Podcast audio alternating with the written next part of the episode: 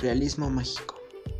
El realismo mágico es un movimiento literario y pictórico del siglo XX que intenta mostrar lo irreal o extraño como algo cotidiano o común. Su objetivo no es el despertar de emociones, sino expresarlas, siendo además y sobre todo una actitud frente a la realidad. Historia del realismo mágico.